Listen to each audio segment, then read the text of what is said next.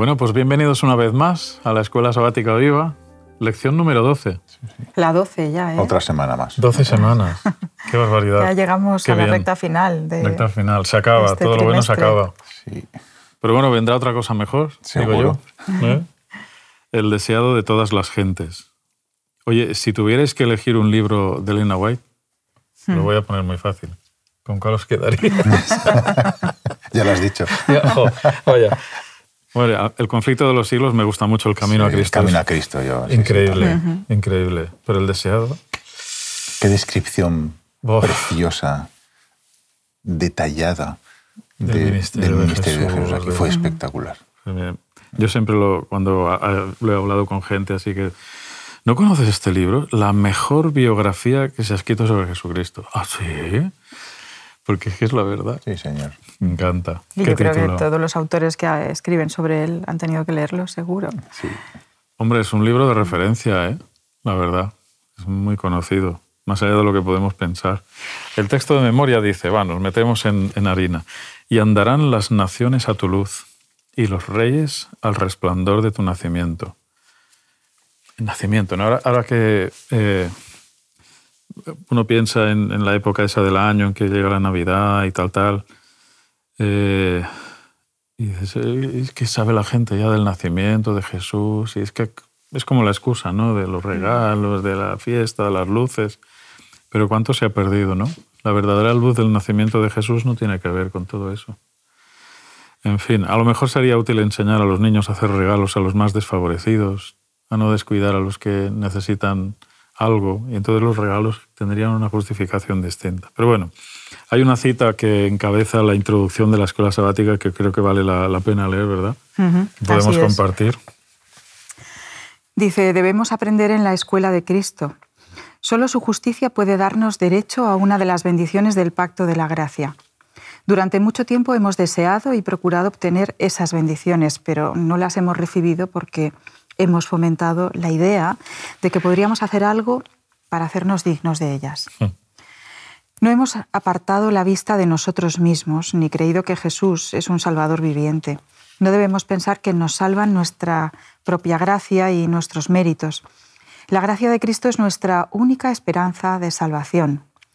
El Señor promete mediante su profeta, deje el impío su camino y el hombre inicuo sus pensamientos y vuélvase a Jehová, el cual tendrá de él misericordia, al Dios nuestro, el cual será amplio en perdonar. Debemos creer en la promesa en sí y no aceptar un sentimiento como si fuera fe. Cuando confiemos plenamente en Dios, cuando descansemos sobre los méritos de Jesús como en un Salvador que perdona los pecados, recibiremos toda la ayuda que podamos desear. Uf. Cuánto en tan pocas palabras, ¿no? Por un, la- por un lado, lo de mirarnos a nosotros mismos, como si viene un poco a- al hilo de lo que le decíamos, comentábamos la semana pasada. ¿Qué podemos aportar nosotros a la salvación? Nada. Lo que nosotros vivimos es consecuencia del regalo de Dios, ¿no? Aportamos agradecimiento. Sí, agradecimiento. Como mucho, poco más. Y a veces ni eso, ¿eh? A veces, Bueno, a veces ni eso es verdad. Es terrible. Pero la cita tiene, tiene mucha amiga, tiene mucha amiga, me gusta mucho. Sobre todo me llama la atención eh, de no aceptar un sentimiento como si fuera feo. ¡Ay, qué engañoso es el corazón, ¿eh? Uh, más que todas las cosas. ¿Y Y quién lo perverso. conocerá? Sí. ¿Y quién lo conocerá? Igual que dice Elena White que el amor es más que un sentimiento, es un principio, la fe también. La fe no depende de, ay, me siento bien, qué fe que tengo, ¿no? Un subidón, ¿cómo se dice? Místico. Es, es, es una estabilidad, la fe es una estabilidad. Qué bonito es Sí, esto. porque cuando hablamos de sentir a Dios, de caminar con Él, Sí, a sí. través de evidencias, no estamos hablando simplemente de algo que sentimos, ¿no? sino que, que es real. Y sin embargo, todo eso se puede difuminar como efecto de nuestra separación de Dios. Y es Ah, lo que sí. trata justamente la lección del domingo, ¿no? Eso Cómo es. todo eso se difumina por efecto, como efecto, como repercusión, por lo que cargamos en nosotros mismos, como, como parte de nuestra naturaleza pecaminosa caída, ¿no? Y me encanta cuando describe que, ¿por qué ayunamos si no nos haces caso? ¿Por qué humillamos nuestras almas si no nos dices, Señor, sí, sí, sí. Pero escúchame, hijo mío, ¿en qué momento yo te he dicho que tú ven a mí, si yo no te voy a echar fuera? El problema es cuando solamente lo haces, como decíamos la semana pasada, ¿no? Lo haces por, como mera Formalismo, expresión sí. formalista de algo que no nace de un corazón sincero, ¿no? Y creo que ahí es donde radica la dificultad, porque a veces cuando juzgamos, como dice el Señor, "Eh, vosotros veis lo que, lo que veis, pero yo miro el corazón, ¿no? Y esa es la diferencia, de actuar de corazón delante de Dios, quien finalmente ve todo lo que somos y de qué manera lo hacemos, a actuar de cara a la galería, Vaya, vaya. por el postureo que decíamos, ¿no? Sí, es eso. Al postureo. Por el selfie. Por el selfie. Podríamos leer el texto de Isaías 59, 1 y 2, que creo que es muy, muy, muy importante. Dice, no es tan corta la mano del Señor que no pueda salvar. Tampoco su oído es tan duro que no pueda oír. Son vuestros pecados los que crean un abismo entre vosotros y vuestro Dios. Más claro agua, ¿no? Claro, agua. La culpa es nuestra, ¿no? Ujú. Contundente, pero ahí está Él. Pero ahí está él. Sí, Señor, no nos olvidemos. Y sigue diciendo. Sigue diciendo, son vuestros delitos los que hacen que oculte su rostro y no os oiga por no veros ni oíros. Ese es el asunto. Si tuviéramos que explicar, para nosotros es como muy claro, ¿no? Pero si explicamos lo que es el pecado o qué consecuencias trae, ¿cómo podríamos explicar? ¿El pecado? eh, ¿Qué significa el pecado? Quieres vivir independientemente de Dios, Muy bien. como Muy si Él no bien. existiera. Entonces, realmente es como paso. Ujú. Frente a eso el Señor dice, ¿qué más puedo hacer? De verdad que lo hago todo y sigo llamándote. y sigo- Pero si no quieres, tú eres libre, hijo mío. Ujú. Y creo que en eso radica un amor supremo, ¿no? Muy Que a bien. veces no entendemos. Muy bien. Él sigue estando ahí, Así es. porque contrariamente a lo que muchas veces pues, se piensa ¿no? o nos han inculcado en algunos sitios, de decir, bueno, es que si, si no te portas bien, Dios no está contigo, ¿no? Te deja. O si entras en tal sitio, pues ahí Dios no te puede acompañar, ¿no? Se queda en la puerta. No, no, él es un amigo fiel, o sea, él va a estar ahí en las buenas y en las malas. Otra cosa es que nosotros queramos Sí. contar con él. Eso hay que destacarlo, porque tú y yo, que hemos trabajado mucho con niños en las iglesias donde vamos, a veces hemos escuchado con la mejor intención, pórtate bien, porque si no Jesús no te querrá. Madre mía, digo, ¿en qué momento se nos ha metido ese veneno Qué peligro. en la cabeza? Una cosa es que el Señor no esté contento con lo que yo hago y otra es que deje de quererme. Qué barbaridad. El pecado nos puede alejar de Dios. Pero Dios sigue ahí pendiente a ver si hay alguna respuesta antes de que abramos incluso los labios, ¿no? De hecho, toda la Biblia se encara justamente de eso. Si entendemos, Sí. si leemos la Biblia desde el principio, que Adán y Eva ya decidieron seguir su camino desconfiando del Señor, el Señor sale al encuentro de ellos. ¿no? Es- Me encanta esa. Es Él el que sale, es Él que toma la iniciativa de, de ir a buscar a, a sus hijos. Y desde entonces no ha dejado de tomar la iniciativa en todos y cada uno de los casos en la historia hasta nuestros días. Entonces, no hemos de pensar que nuestros pecados nos van, van a hacer que Dios se aleje de nosotros, sino sencillamente hace que nosotros nos alejemos de Él. Pero Él sigue llamando, sigue apelando, sigue amándonos con pasión y todo lo que podía hacer lo ha hecho. Y si algo más puede hacer, no nos preocupemos que también lo hará. Porque lo que más desea es abrazarnos cuando lleguemos a casa. Así es. Tomamos como referente las relaciones humanas, Sí. que no tienen nada que ver. ¿no? Entonces, ah, sí, si quieres estar conmigo, bien, y si no, pues mira, tú mismo, ¿no? Y pensamos que con Dios es igual. Humanizamos a Dios. ¿no? Sí. Y- pero el enfoque que has dado es muy bueno, ¿no? El pecado nos aleja de Dios. No es que Dios se aleje de nosotros, aunque en un momento pueda expresarse así, pero es que realmente Dios va a estar ahí, pendiente, pendiente. El pecado es rechazo de Dios, como tú decías, ¿no? Vivir al margen, eh, rebelarse. Hay muchos aspectos, ¿eh? Porque hay personas que pueden tener a Dios como algo indiferente, otras se rebelan directamente, otras se alejan, habiendo estado con Él. ¿no? Hay toda una gama de colores. El pecado es despreciar el regalo de Dios en Cristo. Eso es una, una perspectiva muy cruda y muy dolorosa. Rechazar el perdón y la misericordia. Y la pregunta que podemos hacer nosotros y que podemos compartir con, los, con las personas que nos están escuchando, viendo, es cuál es la experiencia del pecado que nos separa de Dios, cuál es tu experiencia, qué es lo que te separa de Dios y cuál es la solución. Porque eso es el dedo en la llaga. Señor, ¿qué bien haré para tener la vida eterna? ¿no? Ah, pues vende todo lo que tienes y dáselo a los pobres y sígueme. Uh, A eso no se le había ocurrido. El sacrificio. Hablamos la semana pasada, ¿no? Del sacrificio. Y se fue triste el chico, dice. Se fue triste el joven. La solución requiere sacrificios. Son inevitables.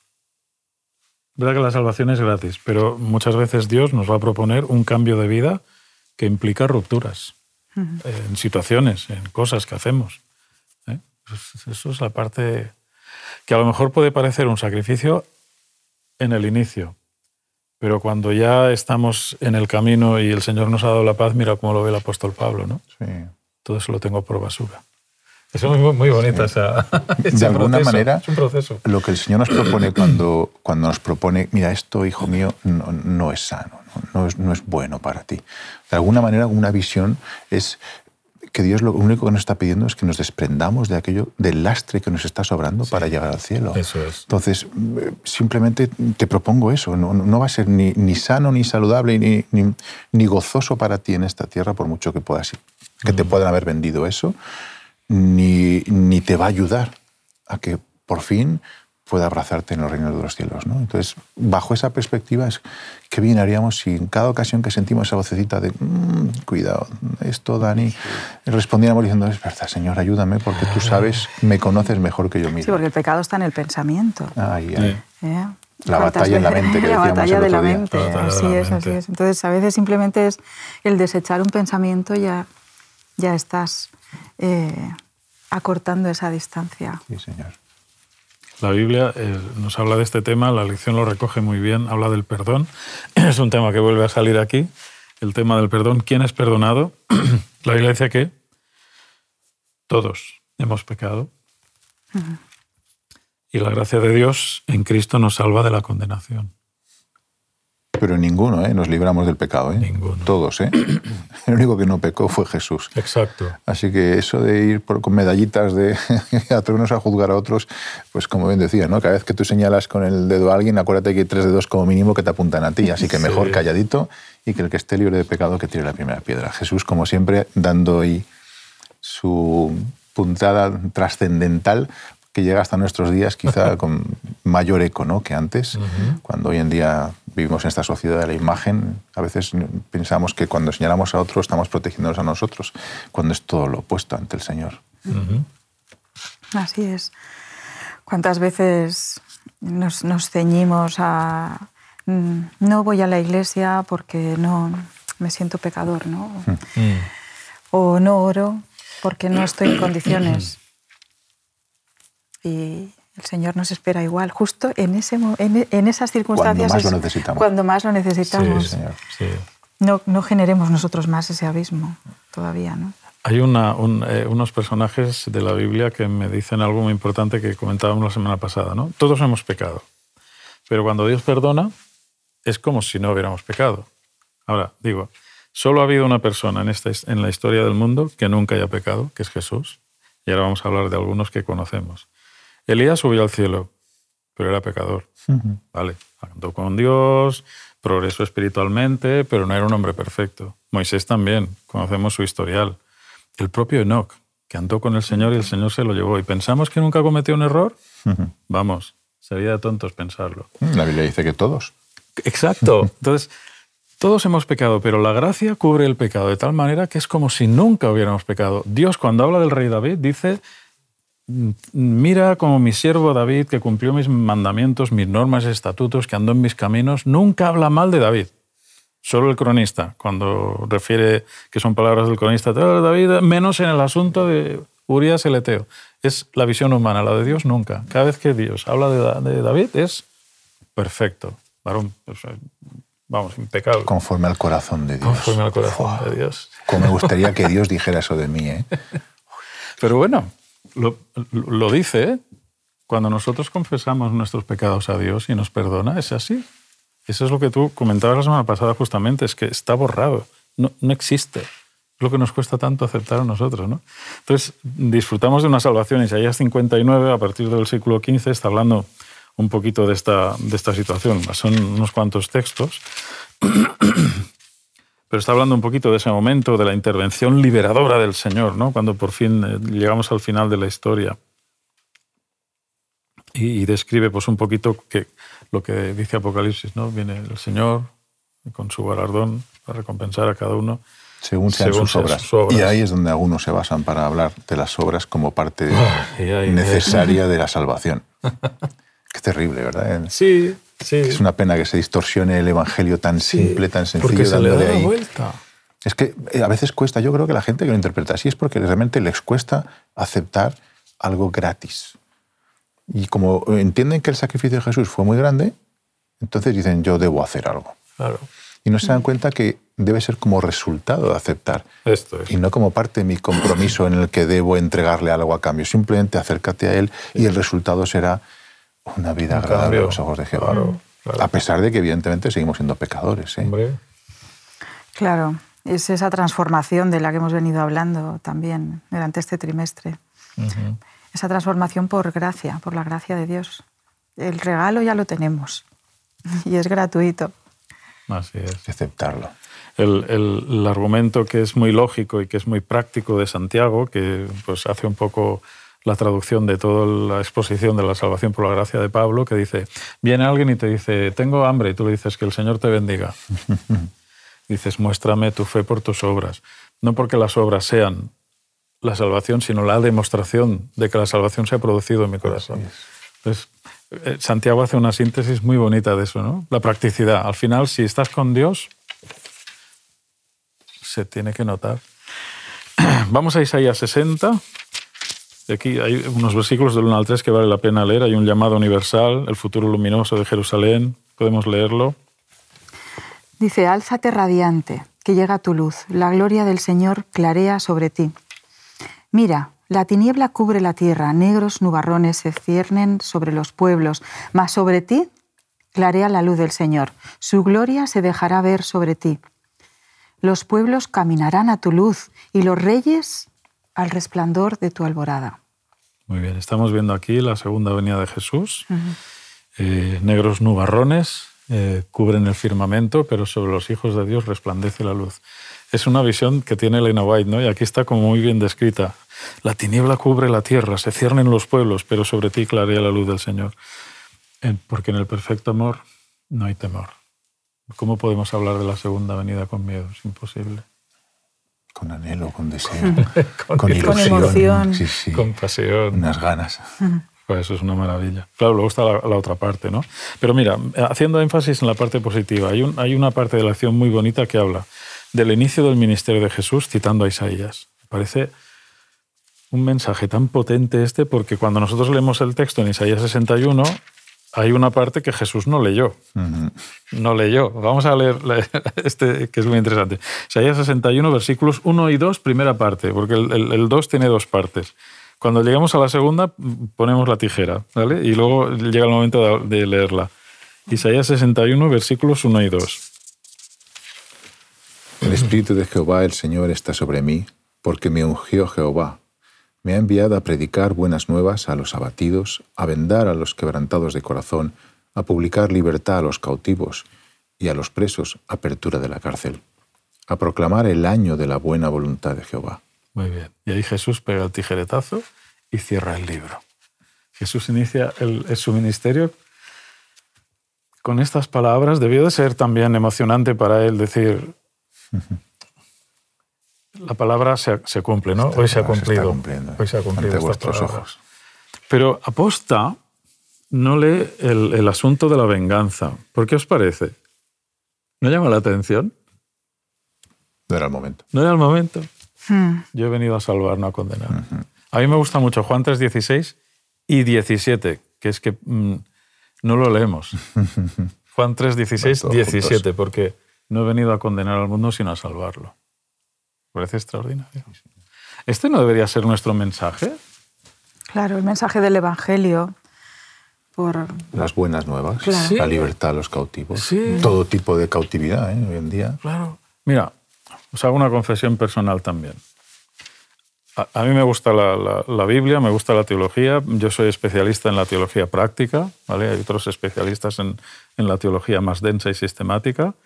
No soy un especialista en profecía, me gusta Pero hay gente que a veces predicas poco de profecía. Digo, hombre, si vas a mirar todos los sermones que he dado a lo largo de la vida, he predicado muchas veces de profecía, pero me gusta hablar del amor de Dios. Porque lo que va a cambiar la iglesia no es el miedo, no es el conocimiento de lo que va a venir solamente. Porque sin eso, dice Pablo, si tengo todo ese conocimiento y no tengo, amor, de nada me sirve. nada me sirve. Isaías habla del amor de Dios. También está la profecía, también está lo malo que va a pasar si no haces lo que pero lo que motiva de verdad no es el temor, no es el conocimiento de lo que va a venir, es la relación diaria, porque me puedo morir hoy. Yo no lo sé. Hoy es lo que cuenta. Mañana, pues que venga lo que tenga que venir. Pero al fin y al cabo, la venganza. Es que Jesús dice: es que no os voy a hablar de venganza. Es que os voy a hablar de buena noticia, disfrutar. Y la buena noticia sigue. Estamos históricamente hablando, teológicamente hablando, en el día de las expiaciones. No se ha cerrado la gracia. Vamos a predicar que nos vamos a quemar todos sapos y culebras. bueno, a algunos en la iglesia les gusta que se predique de sapos y culebras, ¿no? Pastor, denos caña. Tú dices, escucha que te dé caña al Señor, yo voy a predicar. La palabra de Dios es, aguda y cortante. Yo no necesito. Es como dices, preparas un plato, ¿no? Tú que me enseñas a cocinar muchas cosas.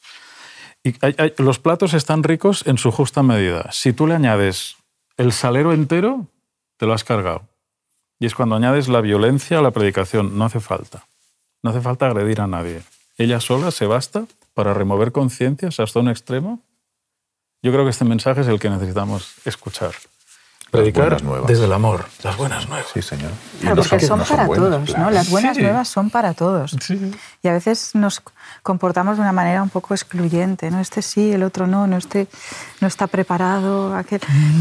Y tenemos muchos reparos en, en compartir esa buena nueva, porque pensamos que no, no se va a comprender, no... pero nosotros solo tenemos que compartirla, solo tenemos que hablar de ella y es el Señor el que, el que la prospera. Yo creo que la diferencia está cuando uno la habla desde, desde la experiencia, desde el, estar viviendo de la mano del Señor, a cuando habla como una pura, una mera teoría, ¿no? Cuando hablas como una mera teoría, pues eh, teorías todos tenemos una, ¿no? Y nuestra idea, tu idea puede ser tan buena como la mía. Pero cuando tú estás contando cuán grandes cosas Dios hace en tu vida, claro, la gente se sorprende porque eso no están acostumbrados. Es como decir, Así es. esto es muy raro, eres, eres muy raro. Las veces que me he escuchado yo eso, eres muy raro. Pues mira, yo la experiencia que he tenido, porque la verdad que me he movido mucho fuera de la iglesia, en otros ámbitos, con personas no creyentes y mi experiencia ha sido que cuando he compartido mi fe, cuando, cuando he compartido mi experiencia, en el día a día, en el, decir, bueno, yo tengo la certeza de que el Señor me está ayudando y que está conmigo y que esto va a salir adelante, ¿no? En esa, forma práctica de vivirla. Eh, hubo una vez alguien que no se me olvidará que me dijo, una chica joven además, y me dijo, ¿por qué no nos hablan así en la universidad? ¿Por qué no invitan a alguien que nos hable así en la universidad? Es un mensaje que no se nos da. ¿Por qué se nos oculta? ¿Por qué, no, no, se comparte abiertamente? Cuando hablas de Pablo y del papel que Pablo le atribuía a la mujer y tal. Sí, sí, me acuerdo. Qué bueno. Qué bueno. Bueno, pues hagamos como Jesús. No tengamos miedo, ¿no? tengamos miedo. Sí, tenemos un mensaje precioso. Bueno, todo lo feo está aquí también advertido para que nadie caiga eh, en el mal eh, de manera ignorante, como eh, decíamos hace unas cuantas semanas. Dios es bueno y nos advierte de dónde llevan algunos caminos, solo faltaría. Desde luego. Solo faltaría. Como cualquier padre hacemos con nuestros hijos, hija, con cuidado, que por ese camino no te va a conducir nada bonito. ¿eh? Luego está ahí, sí que podemos leerlo, la parte 2, ¿no? Dos, eh, versículo 2, la parte B. Sí que está el día de venganza. Pero mira, viene mezclada con otra cosa. ¿Lo puedes leer? Sí. Y el día de venganza, el del Dios nuestro, a consolar a todos los enlutados. Es que es muy raro que el Señor diga algo que va a ocurrir feo sin que haya una parte buena ahí. Porque el día de la justicia contra el mal y los que han eh, hecho el mal con crueldad es también el consuelo para, para los que lo han sufrido. Pero Satanás siempre se las arregla para que parezca solo una parte, solo una distorsionada. Bueno, es, que el vocabulario a veces es muy limitado. ¿eh? Claro. para expresarlo todo. Entonces, bueno, hablamos de venganza, pero... Y es lenguaje humano. Es lenguaje humano. Hmm. Eh, Me encantaría leer, yo sé que ¿La queda cita? poquito tiempo. Sí, justo La tengo. Pues, pues, cita de Elena White, leer. Sí, sí, Sí, sí. sí. Muy bien, adelante. Bueno, dice Jesús estaba delante de la gente como un exponente vivo de las profecías concernientes a él mismo. Explicando las palabras que había leído, habló del Mesías como un aliviador del oprimido, liberador de los cautivos, sanador de los afligidos, restaurador de la vista a los ciegos y revelador de la luz de la verdad al mundo. Su actitud impresionante y algo maravilloso, y el maravilloso significado de sus palabras conmovieron a los oyentes con un poder que nunca antes habían sentido. El flujo de la influencia divina quebrantó toda barrera. Como Moisés, contemplaban al invisible. Mientras sus corazones estaban movidos por el Espíritu Santo, respondieron con fervientes amenes y alabanzas al Señor. Qué bonito. Para Me hubiera estar- encantado estar allí. ¿eh? Sí, Escuchar esto de sus labios, la carne de gallina solamente de leerlo. Sí, sí, sí, sí. Pero qué bien leerlo porque nos trasladamos a, a esa situación y a, a ese, a ese tono que Jesús ponía en todo lo que hacía. ¿no? Destacamos tres, tres pensamientos. Tres pensamientos, con esto terminamos. Eh, bueno, pues para mí es eh, quedarme con, con la- con ese regalo. Para mí es el regalo. Es, es lo que me ayuda al día a día. Es lo que me, me motiva a pensar que no soy merecedora de nada, que es- me considero pecadora y que sin embargo Él me ama sin condición ninguna. Y que, y que- y que ya la pelota está en mi tejado, ¿no? Amor sin condiciones. Directamente soy, depende de mí. Amor sin condiciones. Bueno. Yo me quedo con el pacto. El Venga. pacto de Isaías 59, que a mí me tocó Que es mucho. para todos. Sí, sí, bueno, pero Sí, este caso sí. era para mí. Cuando lo leí me lo estaba diciendo a mí. Dice, y este será mi pacto para contigo, Dani. El espíritu mío que está sobre ti y mis palabras que puse en tu boca no faltarán de tu boca, ni de la boca de tus hijos, ni de la boca de los hijos de tus hijos, dice Jehová, desde ahora y para siempre. Amén. Amén. Qué bonito. Yo me quedo con la buena noticia y el hecho de que predicar el Evangelio es, es un placer y que tenemos que pre- predicarlo desde el amor, desde el respeto, desde la sensibilidad y desde el disfrute. Gracias por haber colaborado y haber dejado que el Señor hablara a través de vosotros en esta escuela sabática, la 12 ya, el sí. deseado de todas las gentes. Próximo tema, último tema, el tema número 13, el nuevo nacimiento del planeta Tierra. Cuántas cosas surgen a, a la cabeza. Precioso la cabeza ese tema. Lo vamos a disfrutar. Muchas gracias. Besos a los dos. Te invitamos a tener una experiencia más allá del sábado, convirtiendo tu unidad de acción en una iglesia hogar, donde la Biblia, la oración intercesora, la fraternidad y la testificación sean vuestro estilo de vida. Así experimentaremos un poder renovador en la iglesia y en el cumplimiento de la misión. Que Dios te bendiga.